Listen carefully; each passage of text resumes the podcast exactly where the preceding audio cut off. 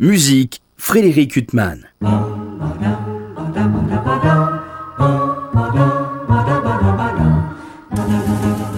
Bonjour, aujourd'hui nous pouvons écouter pléthore de magnifiques quatuors à cordes.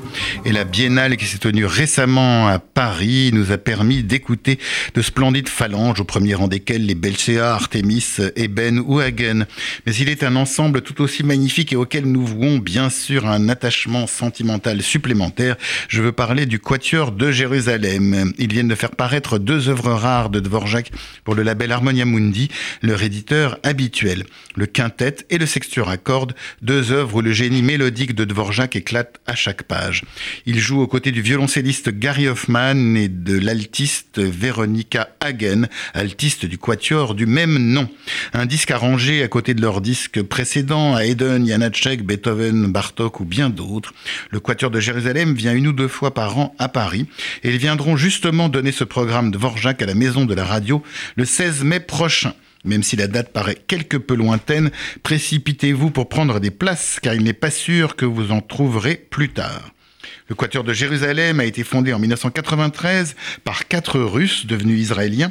Alexander Pavlovski, premier violon, Sergei Bresler, deuxième violon, Amichai Grosz, altiste, et Cyril Znotnikov, violoncelliste.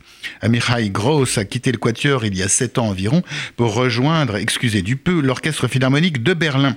il s'est passé une chose très inattendue à la suite de son départ et de son remplacement par l'altiste israélien Orikam. Le quatuor à cordes repose sur un équilibre très savant, très précis et très précaire. Il suffit parfois que l'un de ses membres soit remplacé pour que tout l'édifice s'effondre. Or, avec l'arrivée d'Oricam, il s'est produit strictement l'inverse de ce qu'on pouvait craindre. Le quatuor de Jérusalem, qui était déjà excellent, est devenu encore plus exceptionnel. Donc, pour me résumer, un splendide concert en perspective le 16 mai prochain à la Maison de la Radio et un disque magnifique consacré à Dvorak qui vient de paraître pour le label Harmonia Mundi. Quant à moi, je vous retrouve dimanche prochain à 23h pour une nouvelle interview. Bonne journée sur RCJ.